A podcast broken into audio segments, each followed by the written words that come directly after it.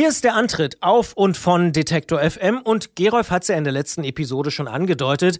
Er ist im Urlaub und fährt Fahrrad, während ich hier am Mikrofon die Stellung halte. Ich bin Christian Bollert und dieses Mal deshalb ausnahmsweise allein hier im Studio. Aber keine Angst, diese Ausgabe wird kein Monolog. Denn natürlich spreche ich mit ganz vielen verschiedenen Leuten über Themen rund ums Fahrradfahren. Dabei gibt es diesen Monat hier in dieser Ausgabe zwei Schwerpunkte. Das viel diskutierte Fahrradabo von Swapfeeds und die Tour de France. Und hier beim Antritt geht es nicht so sehr um Ergebnisse, auch wenn ich persönlich immer noch traurig bin über den Ausstieg von Thibaut Pinot, mich über den Sieg von Egan Bernal immer noch ein bisschen wundere und den Hut vor Emanuel Buchmann ziehe, der von Jahr zu Jahr ja wirklich immer konstanter und besser wird. Mehr zu unseren Themen nach einer kleinen Pause. Bitte widmen Sie Ihre Aufmerksamkeit unserem Werbepartner. Sie wollen Ihr Auto schnell und unkompliziert verkaufen? Cashforcars.de kauft Fahrzeuge aller Art wie Autos, Lieferwagen oder auch Motorräder und das in jedem Zustand, fahrtüchtig oder beschädigt. Cash for Cars kommt zu Ihnen, schleppt Ihr Auto kostenlos ab und übergibt Ihnen vor Ort sofort den Kaufpreis. Der einfachste, schnellste und sicherste Weg, Ihr Auto in Deutschland zu verkaufen. Als internationales Unternehmen mit über 35 Jahren Erfahrung in der Automobilbranche gibt es nun auch zahlreiche Standorte überall in Deutschland. Schauen Sie doch noch heute auf cashforcars.de vorbei und fordern Sie einfach mal eine umgehende kostenlose Bewertung für Ihr Fahrzeug an. Alle Informationen cashforcars.de ich habe ja eben schon von der Tour de France gesprochen und wir werden uns in dieser Ausgabe mit den technischen und den gesellschaftlichen Aspekten einmal intensiver beschäftigen.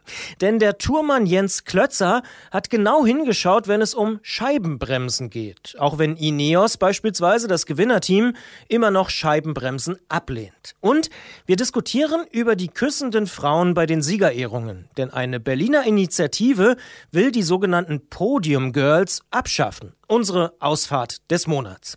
Und gleich werden wir aber erst einmal über eines der großen Fahrradthemen dieses Jahres sprechen, denn in über 20 deutschen Städten sieht man seit diesem Frühjahr immer mehr Räder mit den blauen Vorderreifen. Der niederländische Konzern Swapfeeds drängt mit Macht auf den deutschen Markt. Haben die bisherigen Anbieter und Fahrradhändler den Bedarf einfach völlig verschätzt und nicht erkannt?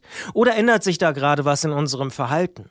Wir sprechen darüber mit dem Branchenverband vieler Fahrradhändler, mit dem VSF und wir holen eine Kollegin ins Studio, die selbst seit einigen Monaten ein solches Fahrradabo hat und auch nach der Testphase damit weiterfährt. Musikalisch starten wir in diesem Podcast und in die Sendung mit den großartigen Balthasar aus Belgien, wo ja auch die diesjährige Tour de France gestartet ist. Und damit schließt sich die Klammer. Und hier ist ihr Song Entertainment.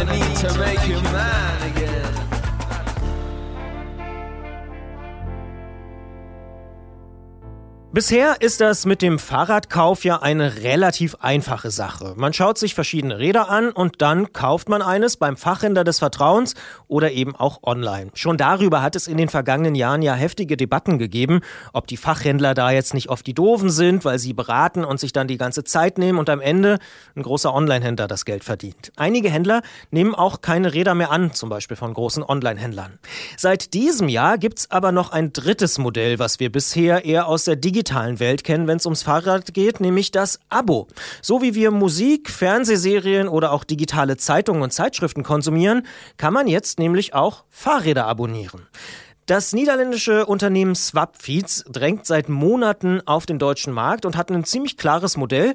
Eine Fahrradflatrate kostet so 17,50 Euro bis 19,50 Euro und das Versprechen auf eine Reparatur oder einen Austausch innerhalb von 24 Stunden ist auch mit dabei. In deutschen Großstädten sieht man immer mehr dieser Hollandräder mit den blauen Vorderreifen. Wie reagieren darauf eigentlich die klassischen Fahrradhändler? Das ist eine der Fragen, die wir uns gestellt haben und deshalb spreche ich mit Albert Herrestal, denn er ist Geschäftsführer des VSF, des Vereins Verbund Service und Fahrrad, dem Branchenverband vieler deutscher Fahrradhändler. Ich sage Hallo und schönen guten Tag, Herr Herrestal. Ja, schönen guten Tag. Wenn digitale Wettbewerber oder Startups auf neue Märkte drängen, dann gibt's oft ein ziemlich lautes Grummeln und Grollen bei etablierten Anbietern. Wird es auch bald Demos von Fahrradhändlern gegen das Abo-Modell von Swapfeeds geben? Nein, da sind wir eigentlich relativ gelassen. Also natürlich muss man jetzt erstmal schauen, wie sich das Ganze entwickelt. Das ist ja erstmal noch vergleichsweise frisch. Aber so wie wir das Konzept bisher verstehen, richtet es sich ja im Grunde an eine, etwas andere Zielgruppe als diejenige, die normalerweise in den Fahrradladen gehen. Das sind ja, also auch gerade mal, wenn man sich die Werbung so anschaut, die Räder sind einfacher Art.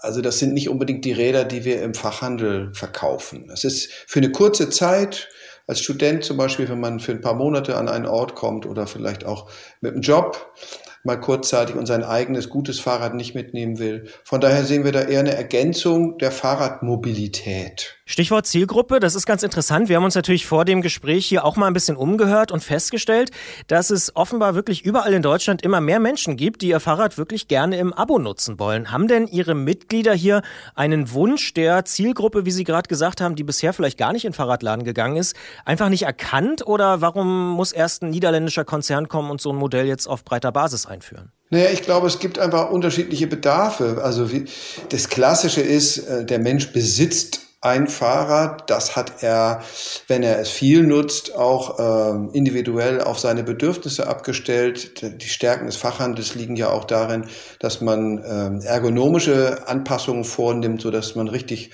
dann als Radler auch Freude dran hat, auf seinem Fahrrad zu fahren.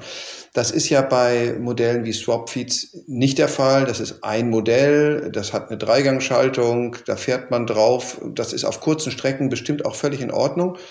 Aber das ist eigentlich gar nicht das, womit sich der Fachhandel, also ich will mal so sagen, da fühlen wir uns ein bisschen unterfordert mit so einem Modell. Logistisch ist es natürlich sehr, sehr anspruchsvoll, sowas zu realisieren. Aber ähm, wir, wir, wir haben einfach andere Qualitäten, würde ich mal sagen, als so ein 0815-Modell rauszuschmeißen. Das heißt, Sie sehen sich da gar nicht in so einer Art Konkurrenz? Ich will mal so sagen, ähm, Wettbewerb ist Teil des ganz normalen Lebens, da sind wir ständig mit konfrontiert und natürlich beobachten wir sehr genau, was sich am Markt so entwickelt, am Mobilitätsmarkt will ich es mal nennen. Ein bisschen Gelassenheit muss man da, glaube ich, haben und auch Selbstvertrauen. Man weiß ja, was man selber für Stärken hat und auf die konzentrieren wir uns eigentlich mehr, als dass wir immer nach links und rechts schauen, irgendwie was andere so treiben.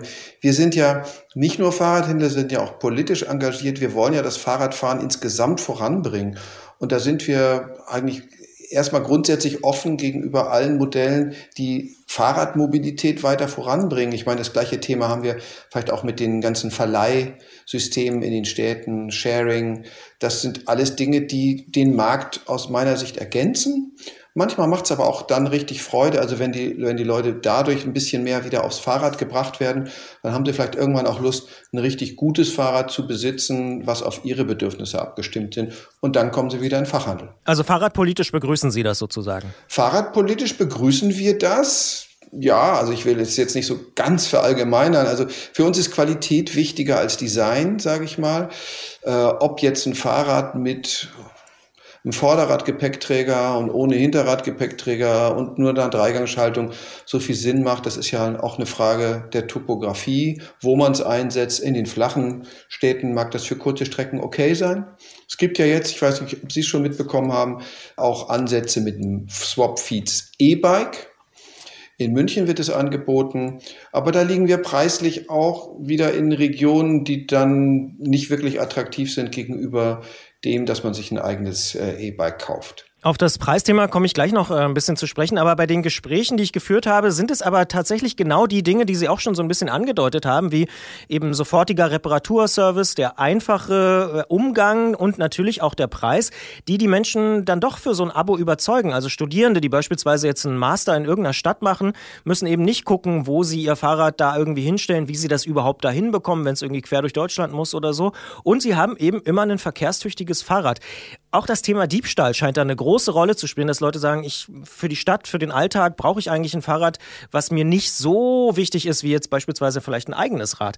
Gibt es da auch Antworten Ihrer Mitglieder drauf oder sagen Sie wirklich, ach, das sollen dann mal die Holländer da machen, da kümmern wir uns gar nicht drum? Ja, ich bin sehr gespannt, wie das in der Praxis funktionieren wird. Wir kennen ja schon einige Modelle auch in der Vergangenheit mit solchen Versprechen, äh, dass schnell repariert wird, egal wo man ist, also so ein 24-Stunden-Service. Wir wissen, dass die Unternehmen, die das versprechen, nicht immer das in der Realität einhalten können, weil es auch tatsächlich schwierig ist, äh, im richtigen Augenblick Personal, qualifiziertes Personal noch dazu bereitzuhalten, die das dann machen können. Es ist ein großer Aufwand. Da muss jemand von A nach B fahren und da muss er das richtige Ersatzteil dabei haben. Also das ist nicht profan. Ähm, das würde zum Beispiel das übersteigen, was die meisten Fahrradläden leisten können, weil man ja nie weiß, wann kommt, tritt ein solcher Fall ein. Also ich glaube, der Praxistest, ob dieses Versprechen, dass man schnell wieder äh, fit ist und das, die Reparatur ganz schnell gemacht wird, da wo man sich befindet, ob das eingehalten wird, äh, da bin ich gespannt, wie die Praxiserfahrungen in der nächsten Zeit sein werden. Das sagt Albert Herristal. Er ist der Geschäftsführer des VSF, des Vereins Verbund Service und Fahrrad, dem Branchenverband vieler deutscher Fahrradhändler. Gleich im Podcast reden wir natürlich noch ein bisschen weiter, auch über das Preismodell und über die möglichen Folgen und aber auch vielleicht über so Themen wie Fachkräfte, die da arbeiten, denn irgendjemand muss die Dinger ja auch reparieren. Ich sage an dieser Stelle auf jeden Fall schon mal vielen Dank für das Gespräch. Gerne. Und damit sind wir auch schon mittendrin im Podcast, denn wir wollen noch weiterreden. Sie haben das Thema Preisgestaltung auch schon angesprochen. Wirtschaftlich erscheint das ja aus Sicht vieler Kundinnen und Kunden total sinnvoll, so ein Swapfeeds für den Alltag zu abonnieren. Denn mit 17,50 Euro oder 19,50 Euro landet man im Jahr bei 210 bis 260 Euro.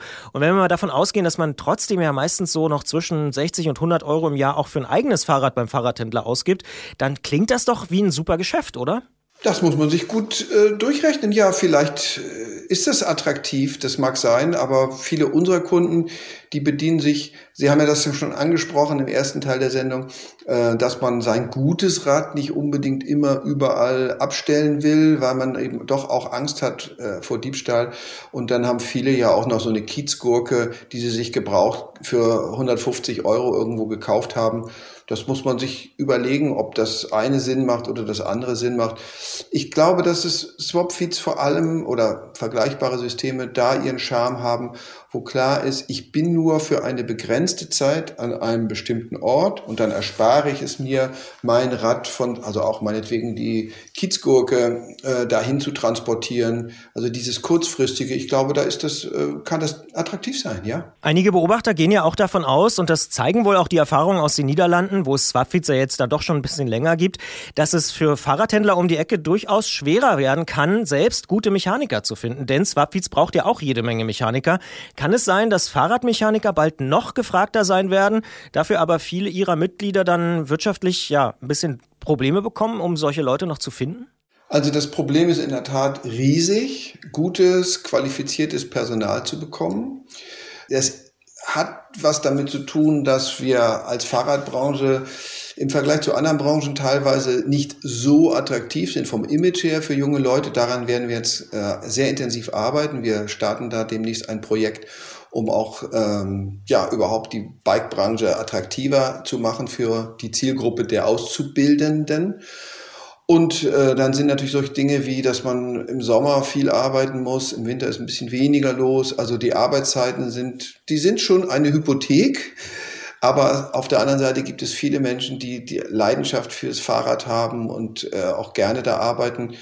Also das ist dennoch ein Problem und jede Konkurrenz um Arbeitskräfte ist eine zusätzliche Verschärfung des Problems. Ich glaube aber letztlich, und das sind auch so ein bisschen unsere Einblicke in die Unternehmen, die jetzt in den letzten Jahren auf den Markt gekommen sind, dass so Elemente wie eine gute Personalführung, eine persönliche Beziehung innerhalb eines Fahrradgeschäfts, sage ich jetzt mal, Das sind auch ganz wichtige Dinge. Und diese Konzernstrukturen, die letztlich auch dahinter stecken bei Swapfeeds, wo wesentlich anonymer gearbeitet wird, wo nicht so ein guter Teamgeist herrscht, häufiger.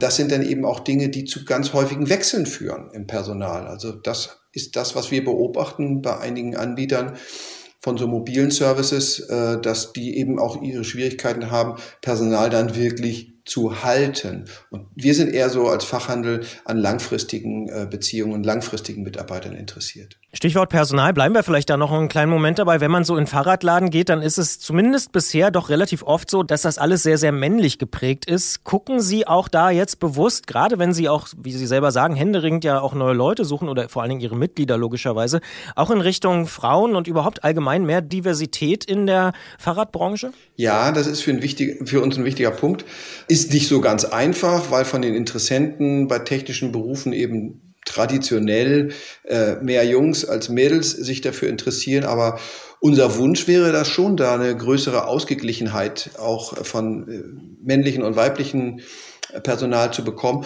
Auch weil ja unsere Kunden sind ja äh, Männer und Frauen gleichermaßen. Ich finde es gut, wenn mehr Frauen äh, in den Fahrradgeschäften auch arbeiten. Tun Sie auch konkret was dafür? Ja, also was die Personalauswahl angeht, wenn man die Wahl hat, das hängt jetzt natürlich immer vom Geschäft ab, aber wenn man die Wahl hat äh, und man hat irgendwie qualifizierte weibliche äh, Möglichkeiten, dann wird man da sicherlich zugreifen. Sie haben schon angesprochen, heute sind es vor allen Dingen Stadträder. Sie haben das Kiezgurke genannt, äh, die Swapfeeds da jetzt am Start hat. In mehr als 20 deutschen Städten, immerhin sind sie schon aktiv. Aber auch das haben Sie schon kurz erwähnt, es gibt mittlerweile auch E-Bikes im Abo. Und gibt es nicht vielleicht auch die Möglichkeit, dass sich da auch ein gesamtes Verhalten verändert und wir vielleicht alle irgendwann auch Mountainbikes oder Rennräder im Abo haben und dann vielleicht eine echte Bedrohung entsteht für Sie? Ja, also ich bin kein Hellseher. Es kann alles sein. Das ist ja auch das Interessante daran, wenn, wenn neue Anbieter auf den Markt kommen, die probieren Sachen aus und ob es funktioniert, wird man mit der Zeit erst sehen. Bisher haben wir eigentlich so diese, ja, das, das Verhalten der meisten Menschen ist schon, ich möchte mein individuell auf mich abgestimmtes Fahrrad haben, besonders wenn sie also häufiger Fahrrad fahren.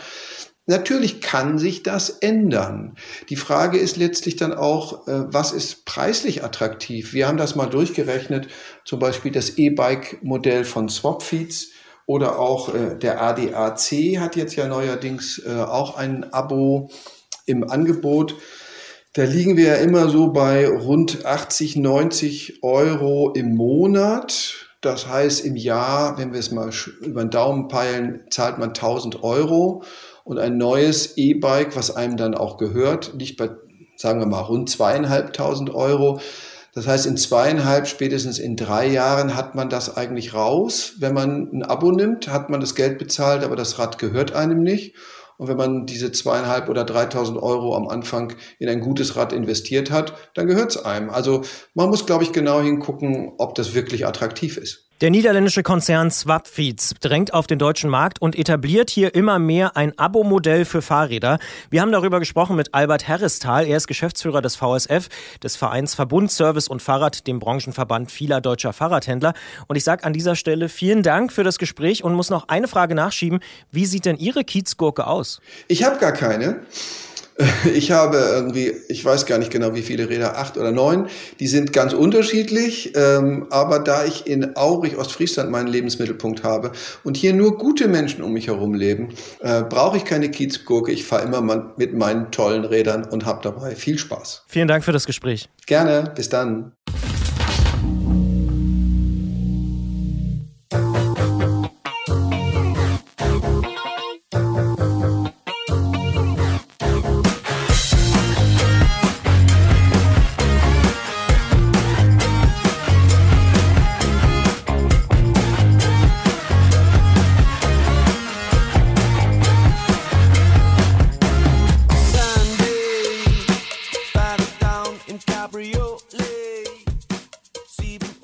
Wir haben ja eben in diesem Podcast schon mit Albert Herrestal vom VSF über die Herausforderungen durch Fahrradabo-Modelle im ganz großen Stil gesprochen.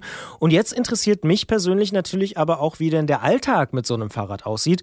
Und genau deshalb spreche ich mit Juliane Neubauer, denn sie arbeitet nicht nur bei uns im Journalistenbüro, sondern sie fährt schon seit einigen Monaten ein Swapfeeds und war ja auch schon mal im Antritt hier bei Detektor FM zu Gast. Dementsprechend herzlich willkommen und hallo Juliane. Hallo Christian. Was war denn dein erster Gedanke, als du von der Idee eines Fahrradabos gehört hast? Ich habe tatsächlich äh, über eine Reportage, die ich im Auftrag des Deutschlandfunks gemacht habe, ähm, dieses Abo-Radmodell getestet und bin natürlich sehr kritisch an die Sache rangegangen. Ne? Wie kann es sein, dass es so günstig ist? Denn ich zahle monatlich regulär 19,50 Euro jetzt bei Swapfeeds ähm, beziehungsweise im ersten Jahr jetzt 17,50 Euro, aber das nur nebenbei. Die haben oft so Einführungstarife. Genau, so will man die Leute natürlich genau. locken. Ne? Ja. Hat ähm, bei mir also erstmal gar nicht funktioniert, weil mein Anreiz war ja nicht der Preis, sondern äh, eher ähm, der Beitrag, den ich machen wollte. Genau, mhm. also so habe ich davon erfahren und fand es erstmal interessant und für mich war es einfach ganz, was ganz Neues. Ich habe im ersten Moment gedacht, äh, wie doof kann man denn sein, so viel Geld im Monat ausgeben für ein Fahrrad, wenn man sich doch für 500 oder 700 Euro ein eigenes kaufen könnte. Aber habe jetzt, je länger ich mich damit beschäftigt habe, festgestellt, ist gar nicht so doof, sondern lohnt sich eigentlich total. Naja, Wie? weil du ja die äh, Reparaturen und alles, was eben anfällt, normalerweise, wenn du ein Fahrrad äh, besitzt, ist ja im Preis inbegriffen. Es ist sogar so, dass sie äh, behaupten, ich habe es bisher noch nicht so richtig getestet, gebe ich zu, dass sie innerhalb von 24 Stunden den äh, Schaden beheben. Also ich hatte einmal so ein klapperndes Schutzblech, da bin ich äh, hier in Leipzig in den Laden gefahren und die haben das tatsächlich sofort gemacht. Aber ich war natürlich auch als Journalistin da und da will man natürlich auch zeigen, wie gut man das macht. Oh. Also es ist schon ein bisschen schwierig, das zu beurteilen, wie ja. es dann am Ende wirklich läuft. Aber ich habe bisher noch nichts Negatives zumindest gehört. Und ich glaube, das darf man sagen, du fährst immer noch mit dem Ding durch die Gegend. Ne? Also du ja. hast es nicht aufgegeben. Nee, also der Probemonat für den Deutschlandfunk äh, hat mich äh, so überzeugt, dass ich es bisher noch nicht äh, abgewählt habe. Mein ja, mein altes Hollandrad zu Hause langweilt sich sehr. äh, es fährt sich einfach besser als mein Hollandrad, muss ich zugeben. Albert Herrestal, der hat gerade im Gespräch gesagt, dass äh, jeder noch meistens in den großen Städten, und Leipzig gehört sicher dazu, Berlin, wie auch immer, äh, noch eine Kiezgurke hat. Ist dein altes Hollandrad jetzt die Kiezgurke oder? Ja, Kiezgurke äh, ist wahrscheinlich ein ganz gutes, eine ganz gute Beschreibung. Dann, wenn sie nicht so gurkig wäre, würde ich sie natürlich äh, das mein eigentliches Rad wählen. Ähm, aber nee, es fährt sich für mich besser mit dem Swapfeed. Das heißt, dieses äh, Abo-Fahrrad hat deine Kiezgurke wirklich ersetzt? Also ist das ja. so, kann man das so Und das habe ich auch tatsächlich äh, in meiner Recherche zu diesem Abo-Radmodell äh, mehrfach erfahren, dass äh, viele ja, Studentinnen, aber auch ähm, andere Radfahrer sich eben kein neues, teureres Rad kaufen wollten, zu Hause so ein total klappriges Ding stehen hatten und gedacht hatten, so, boah, jetzt gönne ich mir mal mindestens einen Monat fahren auf einem richtig funktionstüchtigen, guten Rad mit sieben Gängen. Und total Licht. gut. Licht funktioniert, exakt. Jetzt haben wir gerade auch in dem Gespräch, habe ich mit äh, dem äh, Vertreter des VSF auch darüber gesprochen, ob da vielleicht nicht die alten klassischen Fahrradhändler so ein Geschäftsmodell verpasst haben, weil das, was du erzählst, klingt ja auch so ein bisschen so, als ob das Leute sind, die vorher gar nicht darüber so ernsthaft nachgedacht haben, 500 oder 700 Euro für ein Fahrrad auszugeben. Ja, das glaube ich auch, dass die da wahrscheinlich was verpasst haben. Eventuell kann man da einen Zusammenhang herstellen zu dem Leasingmodell, wobei man da natürlich ein Rad bezahlt, was einem hinterher auch gehört. Das ist natürlich in dem Fall nicht so. Aber ich denke auch, ähm, witzigerweise bin ich gerade erst vor kurzem bei einem ähm, befreundeten Fahrradhändler vorbeigelaufen mit meinem Swapfeeds. Da kam ein sehr argwöhnischer Kommentar von der Seite. Ähm, ich glaube, so ein bisschen ärgern die sich schon darüber. Ähm, es ist aber natürlich viel schwieriger. Man muss sich mal vor Augen führen, Swapfeeds hat innerhalb von, was jetzt, drei Monaten 8000 der Räder in Leipzig vermietet. Das kannst du natürlich als kleiner Fahrradhändler nicht leisten und dementsprechend kannst du auch die Preise nicht anbieten. Andererseits Van Moof, ich weiß nicht, ob die dir was sagen, mhm, aus Berlin, Berlin genau. Ja.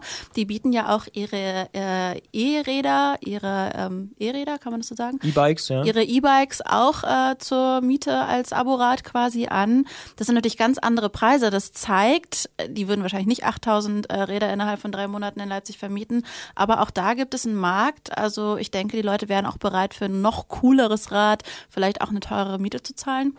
Ich wahrscheinlich nicht.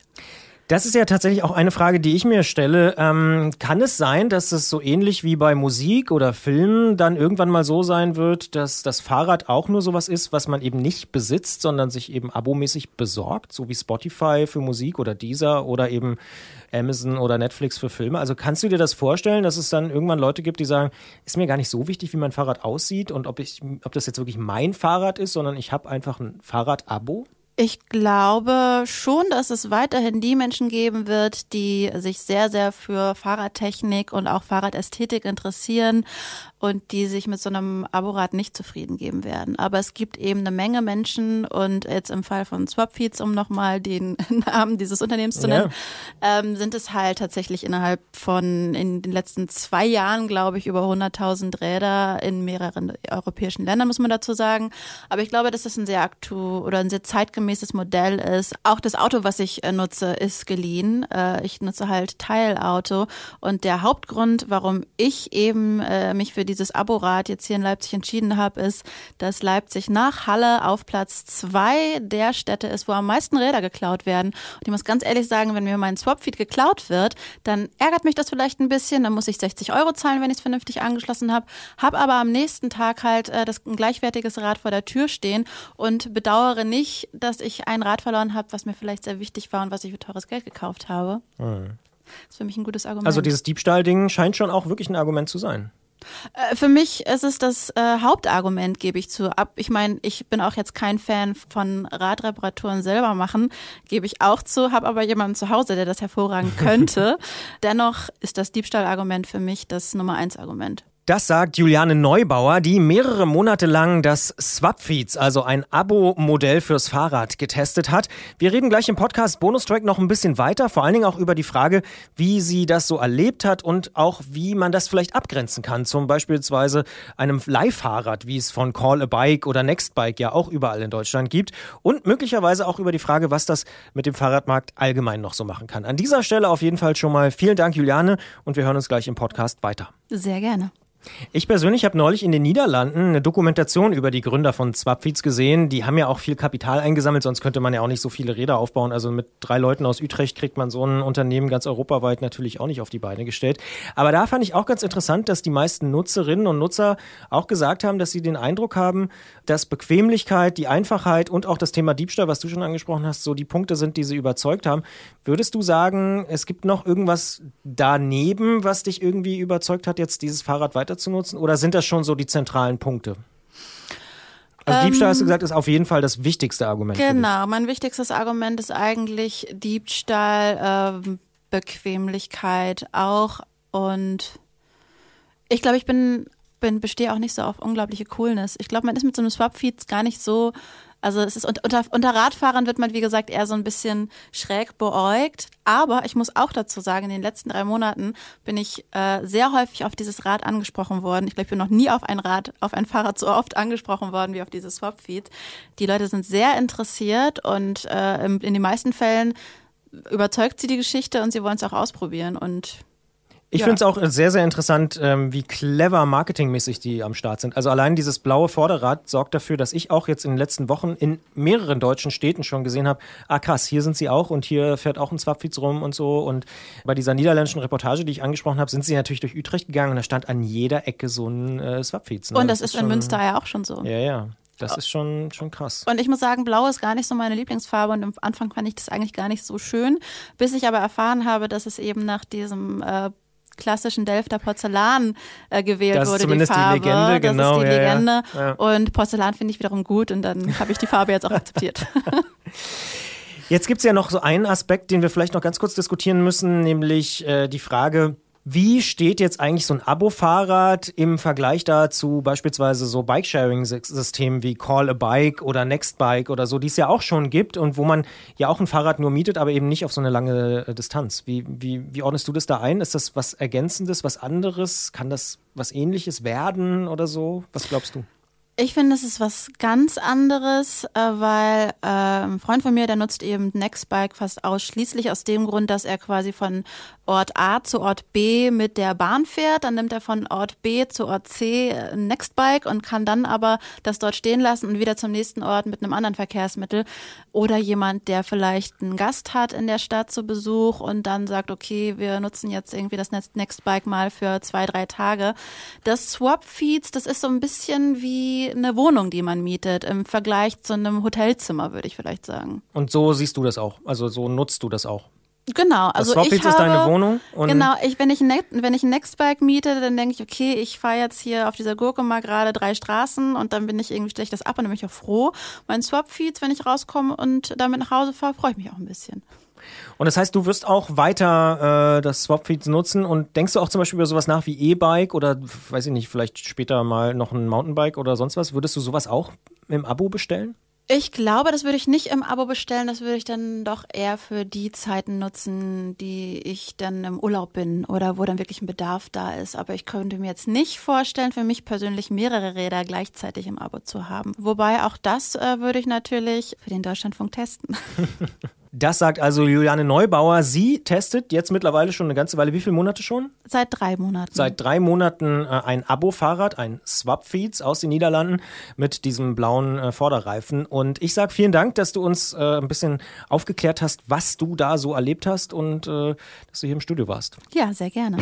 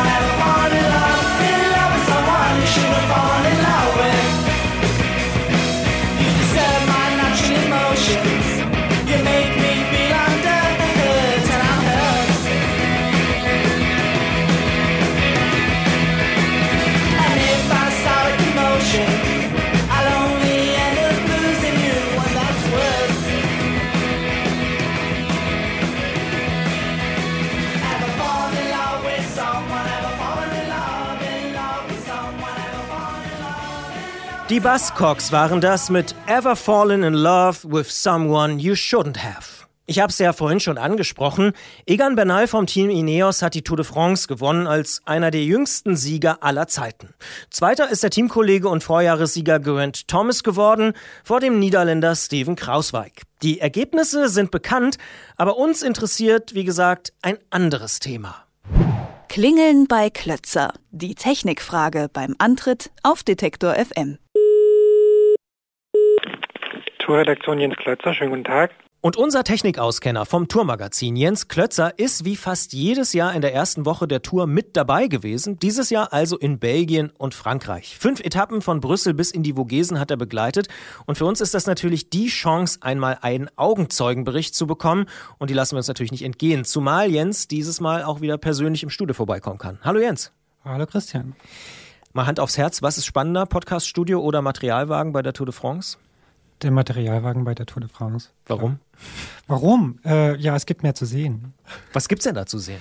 Ja, jede Menge. Also ich war ähm, jetzt so eine knappe Woche da, habe fünf Etappen mitgemacht und ähm, ich muss sagen, ich habe jetzt vom Renngeschehen selbst äh, gar nicht so viel mitbekommen. Also deutlich weniger, als würde ich zu Hause vom Fernseher sitzen.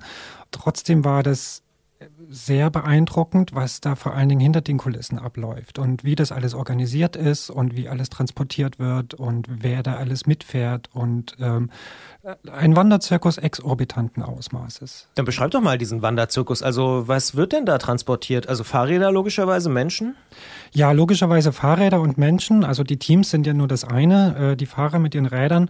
Und die haben dann nicht nur diese Teamautos, die man dann im Fernsehen immer rumfahren sieht, sondern die haben natürlich noch einen Mannschaftsbus, äh, einen riesengroßen. Die haben mindestens einen LKW ähm, mit der ganzen Werkstatt und der Mechanik drin äh, und den Ersatzfahrrädern. Das dürfte dich besonders interessieren? Ja, genau. äh, zum Teil sogar zwei davon. In aller Regel oder eigentlich alle, glaube ich, haben inzwischen auch einen eigenen Küchen-LKW. Äh, sie kochen selber abends für die Fahrer, weil sie sich da auf das Essen der Hotels nicht verlassen. Und ähm, noch viel mehr ist das Ganze drumherum, also diese ganze Organisation. Das geht los am Start, da steht halt nicht nur der Startbogen, sondern da gibt es eine riesige Bühne, wo sich die Fahrer einschreiben. Das ist so ein lustiger LKW, der sich so ausklappen kann. Da gibt es ein sogenanntes Village, das ist wie so ein richtiges kleines Dorf, äh, muss man sich das vorstellen. Das ist dann so eine Messe, wo sich die Sponsoren präsentieren. Da gibt es ein bisschen ein paar Häppchen zu essen vorm Start. Ähm, da trifft man sich und äh, führt so mal Gespräche und so weiter. Zig Kilometer Abstand Absperrgitter, die da aufgestellt werden. Wer noch nie bei der Tour de France war, kann man vielleicht wirklich sagen, das ist echt mal sehenswert, mal auch den Start mitzumachen. Ne? Man denkt ja irgendwie nur, das Ziel ist interessant, aber nee, der Startort ist, hat auch schon. Absolut, absolut. Da ist richtig was los. Das ist ein richtiges Volksfest. Ähm, man sieht es halt im Fernsehen nicht, weil die Übertragung oft erst später losgeht. Aber das ist absolutes Highlight, ja. Und dann geht es über die Strecke weiter. Ja, da kommen diese Sprintwertungen, Bergwertungen. Das muss alles irgendwie aufgebaut werden. Und äh, im Ziel äh, ist es ja dann auch nicht nur der Zieleinlauf, sondern das sind Dutzende LKWs, diese ganzen Medienübertragungswagen, tausende Kilometer Kabel werden verlegt und so weiter. Und äh, ja, und das zieht halt durchs Land. So. Und es wird, äh, sobald alles vorbei ist, äh, wird das ratzfatz schnell wieder abgebaut. Da sitzt jeder Handgriff. Das wird auch ja drillartig gelernt vorher. Und dann wird es verladen und wird halt weitergefahren. Und äh, es ist sehr spannend zu sehen, wie minutiös das getaktet ist und äh, wie, wie, wie super die Abläufe da alle sind. Ähm, es gibt zum Beispiel auch Sachen, die gibt es zweimal. Also so einen Startort aufzubauen zum Beispiel dauert 24 Stunden etwa. Das passiert natürlich auch über Nacht, äh, aber das reicht ja nicht von einem Tag auf den anderen. Äh, also gibt es das zweimal und die überholen sich dann gegenseitig mhm. und äh, fahren dann schon in den übernächsten Ort. Und äh, ja, das ähm, ist sehr beeindruckend. Total. Ich bin ja bekanntermaßen auch ein großer Freund äh, der Niederlande und war neulich erst wieder da äh, aus privaten Gründen.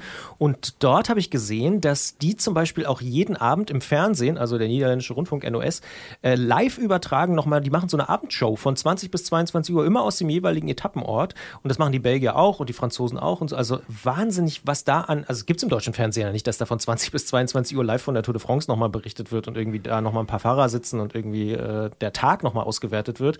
Da gibt es eine Meldung in der Tagesschau und das war es ungefähr.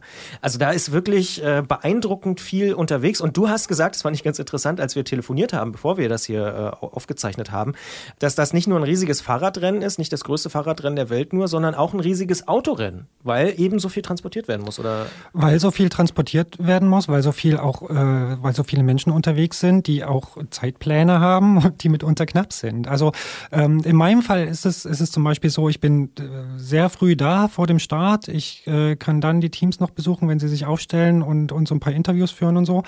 Und ähm, dann komme ich aber erstmal nicht mehr weg, so lange bis alles durch ist, also die Fahrer gestartet sind, die ganzen Teambusse weggefahren sind und so, erst dann darf man wieder wegfahren, weil es gibt aus diesem Bau, aus diesem Start, äh, gibt es dann eigentlich nur noch einen Ausweg. Das, und das ist wie so ein Käfig, ne? Ja, genau. Ja. Und, äh, und das ist die Rennstrecke. Und ansonsten ist alles dicht. Und bevor man auf die Rennstrecke darf, muss halt erstmal alles, was irgendwie wichtig ist, durch. Genauso ist es im Ziel. Um dorthin zu kommen, gibt es keinen Weg außer die Rennstrecke. Und das heißt, ähm, wenn ich dann vom Start weg bin, ähm, gibt es dann so eine Umleitung, meistens über die Autobahn, wo man dann das Fahrerfeld überholen kann und so. Und ich muss aber vor der Werbekarawane, die zweieinhalb Stunden vor den Fahrern die Strecke abfährt, muss ich im Ziel sein. Sonst darf ich da nicht mehr rein. Und äh, das ist mitunter echt knapp. Also da darf man nicht bummeln, ähm, keine Größenessenpausen einlegen oder so, äh, damit man dann rechtzeitig da ist, äh, um, äh, ja, um weiter arbeiten zu können. Sonst hat man es verpasst, steht draußen und muss zugucken. Was machst du dann? Also du fährst dann tatsächlich auch einen Teil der Strecke ab, um dann wieder ins Ziel zu kommen und dann triffst du dich wieder dort mit Fahrern, Mechanikern? Ja, genau. Also das, äh, es wäre jetzt im Ziel nicht so wichtig, ich nehme es aber gerne mit, damit man wenigstens ein bisschen was mitkriegt. Und äh, ich darf dann da doch sehr nah ran und kann mir den Zieleinlauf anschauen. Und das mache ich dann schon noch gerne. Äh, mein Hauptjob fängt dann aber eigentlich erst später an am Abend, so gegen sechs oder sieben Uhr, weil dann fahre ich in die Hotels der Teams. Dort fangen die Mechaniker an, ihre Räder auszupacken, zu waschen, zu reparieren. Und da und wird so weiter. spannend für dich. Da wird es spannend für mich und äh, meistens kann ich da eine Zeit lang erstmal nur zugucken, bis die Jobs getan sind äh, und dann die Interviews führen und dann dauert so ein Tag gerne bis acht oder neun. Und über das Thema und was daran so spannend ist, sprechen wir gleich im Podcast noch ein bisschen weiter. Ich sage an dieser Stelle schon mal vielen Dank. Danke dir. Und zack, schwuppdiwupp sind wir schon im Podcast Bonustrack und du musst nicht warten, weil wir direkt weitermachen können. Ähm, das heißt, du stehst dann da so neben einem Mechaniker von irgendeinem Team, nennen wir es Sunweb oder auch Bora und wartest, bis er das Fahrrad geputzt hat und dann redest du mit dem? Ja, genau. Also eigentlich habe ich alle Teams besucht äh, im Laufe der fünf Tage äh, und alle Hotels abgeklappert, äh, was auch schon ein Erlebnis ist nebenbei. Und äh, ja, dann frage ich höflich, ne, ob ich äh, nebenbei schon mal ein paar Fotos machen kann und ob sie äh, danach bereit wären für, ein- für ein kurzes Interview und, und mir ein paar Statements geben können. Und äh, ja, da sie mich jetzt nach äh, inzwischen der zehnten Tour de France-Ausgabe auch viele schon kennen, ähm, funktioniert das dann meistens ganz gut. Das heißt, du hast da auch einen ganz guten Draht zu denen. Und wie schaffst du das, alle Hotels zu finden von denen? Sind die irgendwo verzeichnet oder rufst du da vorher an? Oder? Ja, genau. Also es gibt ein Roadbook, das jeder, der irgendwie eine Akkreditierung oder akkreditiertes Fahrzeug hat, äh, bekommt. Und da sind die Hotels verzeichnet, wo die Teams drin wohnen. Die dürfen sich das nämlich nicht selbst aussuchen, sondern die werden vom Veranstalter vorgegeben. Dort müssen sie unterkommen. Ähm, das ist auch ganz lustig, weil also in der Regel sind das wirklich ja relativ schäbige äh, Autobahnhotels, so diese Formel 1 und Ibis und so, ähm, wo sie unterkommen. Es gibt aber E-Tab gibt's auch noch. ja, genau, um alle zu nennen. Es gibt aber jeden Tag ein Luxusressort. Und äh, jedes Team darf auf einem Etappenort auch mal in einem Luxusressort. Ah, übernachten. guck an. Ja, also das ist ganz schön äh, organisiert und äh, wie gesagt, sie müssen da unterkommen und das finde ich auch ganz gut und eine bemerkenswerte Geschichte. Und ja, sie nehmen dann ihren eigenen Küchen-LKW, wie schon gesagt, mit, um, um nicht auf das Essen angewiesen zu sein. Äh, teilweise werden sogar Matratzen in die Zimmer geschleppt, damit sie nicht auf den schlafen müssen, die dann da halt vorrätig sind. Und das heißt, in diesem Roadbook steht auch drin, hier Team XY ist in dem Hotel und dann fährst du da einfach hin. Da gibt, dafür gibt es ein Verzeichnis, wo welches Team untergebracht ist. Ähm, und die befinden sich dann immer so um den Etappenort verteilt. Ja, und man ist gehalten oder man ist verpflichtet, äh, das nicht öffentlich zu machen, damit dann irgendwie Menschentrauben vermieden werden, die abends die Hotels bevölkern und so. Äh, gibt es recht strenge Regeln, an die man sich auch halten sollte, damit man wieder teilnehmen darf. Jetzt hatte ich persönlich auch das Glück, schon mal bei einigen Fahrradrennen mit dabei sein zu dürfen als Reporter. Und bei mir ist hängen geblieben, dass es beispielsweise, weiß ich nicht, beim Fußball oder so total einfach ist, danach Interviews zu führen, weil alle kommen dann in den Gang und dann sucht man sich halt die Spieler raus, die man irgendwie haben will. Manche geben keine Interviews, aber gut, das ist halt so. Ähm, beim Radsport ist es aber so, oder zumindest hatte ich den Eindruck, dass es wahnsinnig konfus ist und man muss sich total entscheiden. Eigentlich hat man nur eine Chance, man kann nur zu einem Team oder so gehen, weil sonst sind alle weg und man hat irgendwie niemanden interviewt. Also ist das für dich auch so unübersichtlich oder hast du da im Laufe der Jahre irgendwie ein System äh, für dich gefunden, wo du sagst, ja, nach dem Ziel gehe ich zu dem Bus und zu dem Fahrer und dann funktioniert das auch oder wie machst du das? Ja, also es ist mit den Mechanikern ist es ein bisschen entspannter als mit den Fahrern. Die Fahrer sind wirklich nur ein paar Minuten zu greifen und dann stürzen sich natürlich alle gerade drauf. Gerade auch die, die jetzt irgendwas erreicht haben oder gestürzt sind oder wo es irgendeine Geschichte dahinter gibt. Ähm, da wollen natürlich alle äh, sofort irgendwie ein Statement haben, weil man nur die paar Minuten nach dem Zieleinlauf hat. Dann sind die im Bus verschwunden, dann unter der Dusche, dann beim Masseur, dann beim Essen und dann gibt's gibt's keine Chance mehr. Ähm, es ist mit dem Mechanik ein bisschen einfacher, aber man muss sich auch organisieren. Also man hat vor dem Start vielleicht so eine Stunde, anderthalb, äh, wo man sie zu greifen kriegt. Und eben, wie gesagt, am Abend viel mehr Zeit ist es dann auch nicht, weil man, man will sie bei der Arbeit nicht stören, sonst werden sie schnell stinkig. Und wenn sie damit fertig sind, wollen sie auch irgendwann zum Abendessen. Das heißt, man muss sich die auch schon gut zurechtlegen. Und ich schaffe vielleicht ein, maximal zwei Hotels am Abend äh, und am Morgen vielleicht so zwei, drei Teams, die ich da zu greifen kriege. Und deswegen braucht es auch mehrere Tage, bis man da alle Meinungen abgeklappert hat. Ja. Was ist denn für dich so spannend dann an den Mechanikern? Also andere Leute würden ja vielleicht wirklich sagen, hey, ich will die Fahrer äh, interviewen, aber klar, dich interessieren die Techniksachen natürlich. Mich interessiert die Technik. Ich bin Technikredakteur und äh, dafür auch da. Ich bin darüber auch ganz froh, ehrlich gesagt, weil es ein bisschen leichterer Job ist und ähm, ein bisschen lockerer. Und äh, ja, äh, dieses Jahr ist es, ist es besonders spannend, weil das Rennrad unterliegt einem bemerkenswerten Wandel, äh, historisch gesehen. Also ähm, die Scheibenbremse setzt sich durch. Also letztes Jahr war es so, dass so manche so ein bisschen ausprobiert haben, aber dann doch irgendwie in den wichtigen Etappen alle Felgenbremsen gefahren sind. Dieses Jahr dreht sich das Blatt. Also es gibt Teams, die nur noch mit Scheibenbremsen fahren. Es gibt ein paar Teams, die immer noch mit Felgenbremsen fahren, darunter auch Favoriten auf beiden Seiten, andere mischen auf verschiedene Art und Weise. Da kann sich entweder der Fahrer vor der Etappe aussuchen, was er fährt. Die haben dann irrsinnig viel Material mit, weil die Laufräder ja auch nicht passen und so weiter. Ähm, bei anderen musste sich der Fahrer vor der Tour de France entscheiden und muss dann dieses Fahrrad die ganze Tour de France. Und das ist völlig konfus und unterschiedlich und jeder hat da so seinen eigenen Zugang und sein eigenes Konzept. Und das habe ich so ein bisschen versucht äh, aufzudröseln und auszugraben, genau. Ohne jetzt zu sehr der nächsten Tourausgabe vorgreifen zu wollen, aber kannst du schon generell eine Tendenz feststellen? Also es gibt einen Trend hin zur Scheibenbremse auf jeden Fall? Es ist kein Trend mehr, es ist Gesetz, dass sie kommt. Und ähm, es gibt jetzt doch äh, so ein paar Gründe, ähm, die dagegen sprechen. Das ist eigentlich ist es nur das Gewicht. Es gibt äh, ein paar Hersteller oder ein paar Ausrüster, da ist das Fahrrad mit Scheibenbremsen noch zu schwer. Es erreicht nicht das Mindestgewicht von 6,8 Kilo. Und ähm, das ist, auch wenn es nur ein paar hundert Gramm sind, für manche Fahrer und auch für manche Teams ein Thema. Und äh, gerade jetzt bei Ineos zum Beispiel, einer der Favoriten, ähm, früher die mit Sky, ihrem, ja. ja. früher Sky, die mit ihrem kompletten Team auf das Gesamtklassement fahren, ähm, ein No-Go dass man da jetzt 200 Gramm mehr am Berg mitschleppt. So, und, ähm, aber grundsätzlich sind die Fahrer positiv gestimmt. Also alle, die dies ausprobierten, sagen, ja, ist geil und äh, es macht viel entspannter. Ist alles nicht so verkrampft und, und man ist auch ausgeruhter und sicherer und sowieso. Ähm, also technisch gibt es dagegen nichts einzuwenden, außer eben, dass es für manche Fahrer, die, die gerade in den Bergen ihr Heil suchen, äh, quasi noch zu viel Gewicht ist. Und jetzt haben wir 2019, 2020 gibt's wieder eine Tour. Hast du schon ein Hotelzimmer gebucht? Weißt du schon, wo es losgeht? Ich schlafe nicht im Hotel, aber ich ähm, schlafe in einem Campingbus, in einem äh, minimalistischen weil es für mich einfach viel praktischer ist und äh, viel flexibler. Äh, ich habe auf dem Campingplatz meine Ruhe. In Frankreich ist es super auf Campingplätzen. Es gibt, äh, die meisten haben inzwischen WLAN, man kann da klasse arbeiten in der Natur unter Bäumen. Äh, Im Juli ist klasse.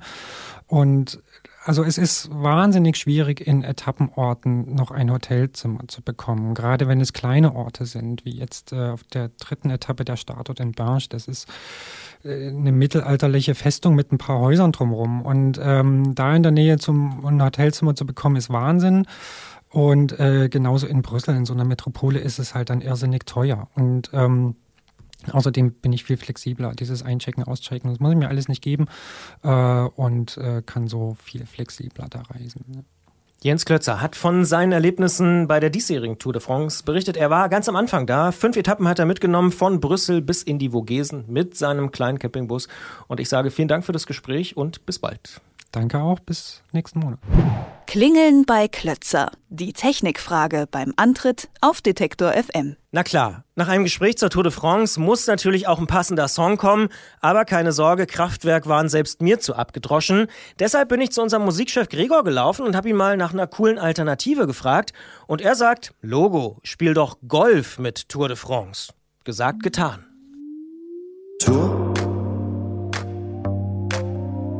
De France. Tour de France. Vollgepumpt folge ich, vollgepumpt folge ich dir.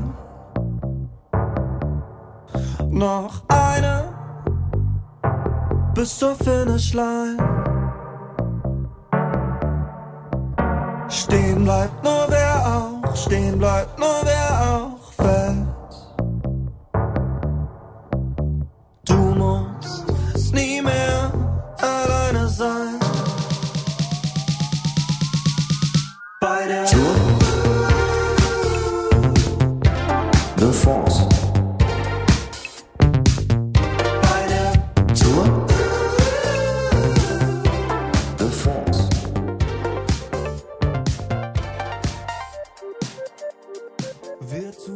haben ja eben schon ein wenig über die Technik bei der Tour de France gesprochen und den riesigen Aufwand, den die Organisatoren dort betreiben. Eine Sache gehört aber seit Jahrzehnten wie selbstverständlich mit dazu, die Siegerehrung.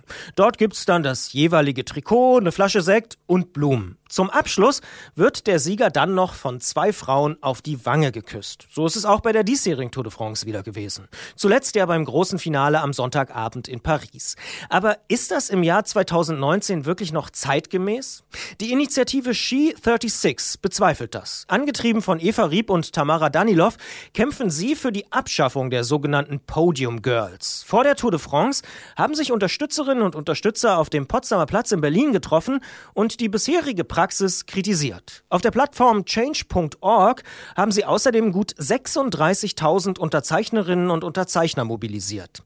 Über diese besondere Ausfahrt zum Potsdamer Platz wollen wir natürlich sprechen und ich freue mich, dass mit Eva Rieb eine der Organisatorinnen Zeit für uns hat. Hallo Eva. Hallo, freut mich mit dir darüber zu sprechen. Ihr habt gerade in eurem Blog geschrieben, dass ihr euch sicher seid, dass die Tour de France 2019, also die diesjährige, die letzte mit Podium Girls gewesen sein wird. Was macht euch denn da so sicher? Naja, wir haben einiges gegeben, äh, auch wenn wir aus einer ganz kleinen Nische gekrochen sind, die aber nicht weniger wichtig ist, nämlich wie schon unser Headliner auch sagt, die Podium Girls loszuwerden.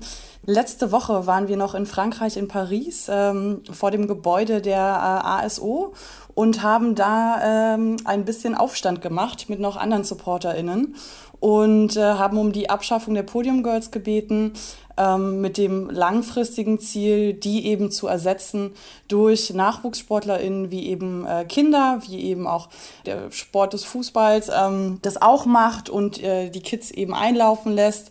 Und genau, und da haben wir gesagt, äh, es gibt eben keine Tour de France für Frauen. Unser langfristiges Ziel ist, dass eben auch Frauen mitfahren dürfen. Und da müssen wir erstmal die Basis schaffen und die Podium Girls loswerden. Gibt es denn da eine Reaktion direkt von der ASO oder ASO oder von Christian Prudhomme persönlich? Nein, leider nicht. Äh, wir haben uns sehr viel Mühe gegeben und ähm, ja, viel protestiert, viele Unterschriften gesammelt. Mittlerweile sind es 35.000 Stück. Wir haben sehr viel ähm, Medien auf unserer Seite. Es ist sehr viral geworden in der kurzen Zeit jetzt. Leider hatte weder Christian Prudhomme noch die ASO ähm, Stellungnahme bezogen. Auch äh, während des Protests vor deren Tür äh, haben wir natürlich um, ähm, um ein Gespräch gebeten, ganz höflich ähm, und stressfrei. Allerdings äh, hat sich da keiner blicken lassen. Warum sind denn aus eurer Sicht diese Podium Girls nicht mehr zeitgemäß? Es gibt ja auch genug Leute, die sagen, na ja, das war doch schon immer so, kann doch auch so bleiben. Äh, nur weil es eine Tradition ist, heißt es äh, nur noch lange nicht, dass es eine äh, gute Tradition ist.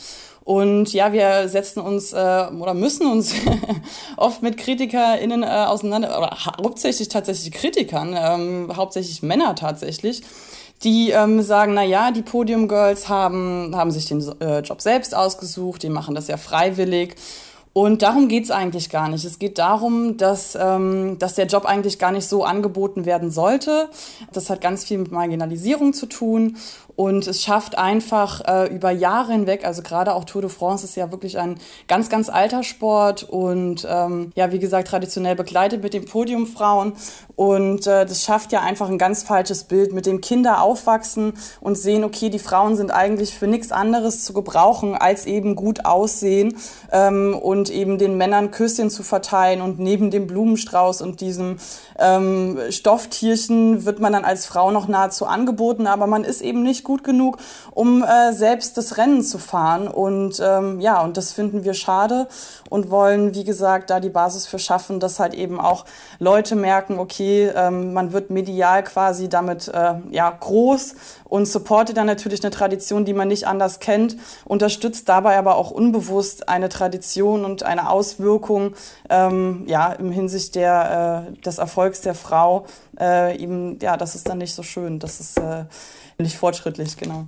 Jetzt gibt es ja aber auch einige Podium-Girls, die sagen, naja, das ist eine Perspektive, die ich nicht unterstützen kann, denn da geht es ja nicht darum, irgendwie Sexismus zu machen aus ihrer Perspektive, sondern einfach nur eine quasi ganz normale französische Begrüßung. Äh, Herr Macron küsst ja auch die äh, Sportler und äh, Leute, die er trifft, auf die Wange.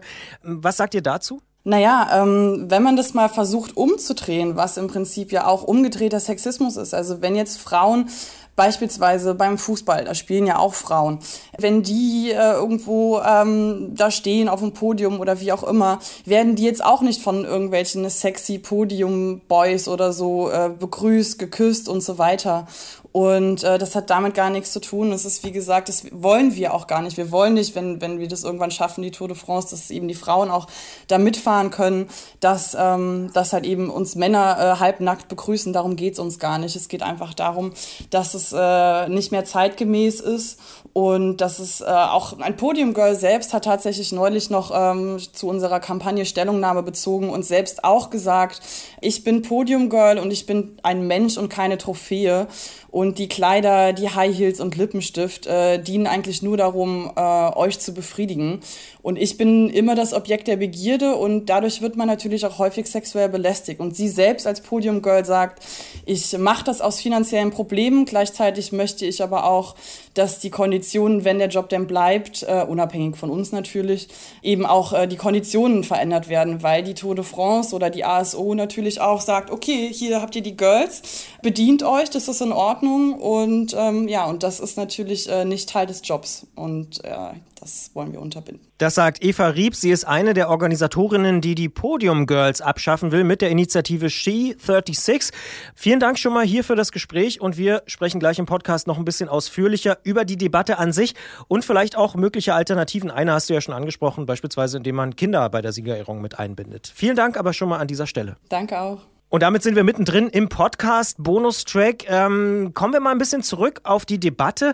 Wenn man sich das anschaut, dann ist das ja gar nicht so wahnsinnig neu. Also ich habe mal gesehen, dass zum Beispiel schon vor sechs Jahren die BBC ziemlich ausführlich über das Thema auch berichtet hat und auch ja letztes Jahr die Tourorganisation schon versprochen hat, dass sie daran ein bisschen was ändern wollen. Was macht euch denn so optimistisch, dass sich jetzt 2020 beispielsweise bei der Tour de France dann wirklich was ändert? Naja, ähm, wie vorhin schon angesprochen, wir waren ja in Frankreich und äh, haben da auch nochmal eine große äh, mediale Welle losgeschlagen. Und ich habe jetzt äh, vorhin auch nochmal mit Change ähm, telefoniert äh, und da gab es dann auch nochmal Berichte aus Frankreich selbst und hier natürlich auch aus Deutschland.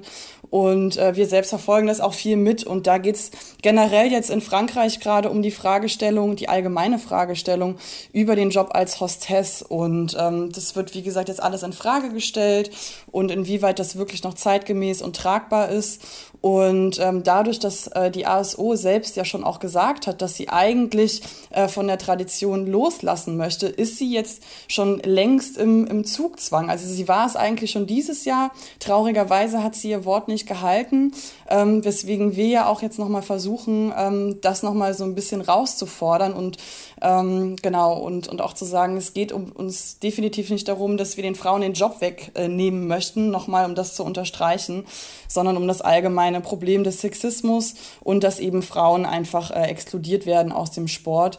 Und ähm, genau, und äh, in der heutigen Zeit mit den heutigen Waffen, sage ich jetzt mal, stimmt uns das schon relativ positiv, dass ähm, nächstes Jahr äh, nichts mehr so sein wird. Denn wir lassen nicht locker, auch wenn die Tour de France jetzt äh, ähm, zu Ende ist, heißt es noch lange nicht, dass wir aufgegeben haben und haben da noch einige Asse im Ärmel. Ein Ass, was ihr auf jeden Fall schon ausgespielt habt, war ja tatsächlich der Protest vor der Tour de France in Berlin auf dem Potsdamer Platz. Wie muss ich mir das denn vorstellen? Ich habe so ein paar Bilder gesehen, äh, gab ziemlich viele gelbe Trikots im übertragenen Sinne, ne? Richtig, genau. Also wir haben halt versucht, so nah es geht, äh, an die Tour de France ranzukommen und haben das halt eben äh, genauso versucht nachzustellen. Ähm, natürlich äh, auf einem äh, deutlich entspannteren Niveau, was das Podium angeht. Und äh, genau, und haben das äh, eigenhändig versucht nachzubauen. Und in der Mitte stand, ähm, stand ein junger Mann und äh, Tamara und ich stand, standen quasi daneben auf äh, Treppchen äh, zwei und drei und um uns herum viele SupporterInnen, äh, viele FahrradfahrerInnen, äh, mit entsprechenden Statements, wie zum Beispiel, äh, Christian Prudhomme, hast du unsere 30.000 Unterschriften gesehen oder was ist mit ähm, Tour de France für Frauen? und eben unser, unser äh, ja, äh, Headliner Get Rid of Podium Girls und viele kamen vorbei Ähm, viele haben sich äh, interessiert und äh, viele sind ins Gespräch gegangen mit uns. Aber es waren natürlich auch manche dabei, äh, die gesagt haben, oh Gott, Feministen, lass uns bitte äh, sofort abhauen, da habe ich keinen Bock drauf. Mit sowas muss man sich natürlich dann auch auseinandersetzen. Aber gut, äh, so ist es eben. Wie würde denn aus eurer Sicht so eine zeitgemäße Zeremonie aussehen? Also beispielsweise überreichen dann Kinder das Trikot oder wie, wie würde das gemacht werden? Das wäre auf jeden Fall eine schöne Vorstellung, wie ich eben schon angesprochen habe äh, passiert es ja beim Fußball, dass die Kinder einlaufen oder mit einlaufen vielmehr. Und hier fänden wir es auch schön, wenn eben Kinder ähm, beispielsweise einen Blumenstrauß überreichen. Äh, natürlich kein Champagner, aber es wird ja auch bei einem Blumenstrauß äh, ja auch reichen. Und ähm, das fänden wir schön. Oder generell, ja, NachwuchssportlerInnen. Ähm, und ja, das, das wäre schon mal, das wäre schon mal ein guter Anfang. Und natürlich auch, wie gesagt, um das weiter auch zu spinnen, dass endlich mal Frauen ähm, an der Tour de France auch teilnehmen können. Weil es ist jetzt schon ein paar Mal so gewesen, dass Frauen ähm, versucht haben, äh, da quasi reinzukommen, aber immer wieder abgeblockt wurden. Also aus ganz verschiedenen Gründen. Sei es irgendwie äh, ganz lächerlich ähm, um, um den, äh, um, gab's, da gab es Streit um, um den Namen, ähm, weil Tour die haben sich ähm, Tour de Feministes, glaube ich, äh, äh, ähm, genannt. Und dann hieß es dann, ja, nee, Tour dürft ihr nicht verwenden, weil äh, Tour de France, der Name ist geschützt. Und das war schon super lächerlich. Und dann haben sich äh, eben keine Sponsoren gefunden. Und äh, ja, man merkt halt einfach, dass, äh, dass die Organisatoren einfach keine Lust auf äh, Frauen in dem Sport haben. Und das ist schon, schon sehr traurig und äh, ja, 2019 äh, nicht mehr zeitgemäß. Das heißt tatsächlich, euer ganz großes Ziel ist, dass es die Tour de France für Frauen wieder gibt, weil es gab sie ja mal, ne? Genau, richtig. Dass, äh, dass das eben wirklich auch mal weitergetragen wird und dass eben nicht immer nur Männer im Fokus stehen, sondern dass genauso gut äh, viele Powerfrauen äh, das da draußen in der Welt gibt. Und ähm, es wäre schön, die auch mal zu sehen und äh, nicht immer nur Männer im Sport zu sehen sind, die dann auch noch von, von uns hübschen Frauen quasi ähm, ja, bespaßt werden. Jetzt hast du schon angesprochen, dass ihr noch ein paar Asse im Ärmel habt. Dann, äh, ich verrate es auch nicht weiter, aber was sind denn so die nächsten Ziele? Also ein Ass äh, kannst du vielleicht verraten hier an dieser Stelle in diesem kleinen, aber feinen Podcast. Ein kleines Ass verrate ich gerne. ja, es ist äh, allgemein, ist es, wie ich eben schon gesagt habe, ähm, die Tour de France ist vorbei. Wir lassen nicht locker. Wir haben jetzt schon ähm, durch, dadurch, dass wir aus so einer kleinen Nische quasi kommen, haben wir, haben wir innerhalb so kürzester Zeit so viele äh, Verbindungen, Connections geschaffen. Ähm, und äh, ja, und äh, da kamen so viele Zuläufe aus, aus egal welchen Richtungen. Und gerade auch, wie, wie ich am Anfang gesagt habe, dass ein Podium Girl selbst auch ein Statement zu unserer Kamp Kampagne ähm, äh, gemacht hat und die eigentlich supportet. Dann zum Beispiel Politikerin für Gleichstellung Marlene Schiappa aus äh, Frankreich, die uns auch supportet.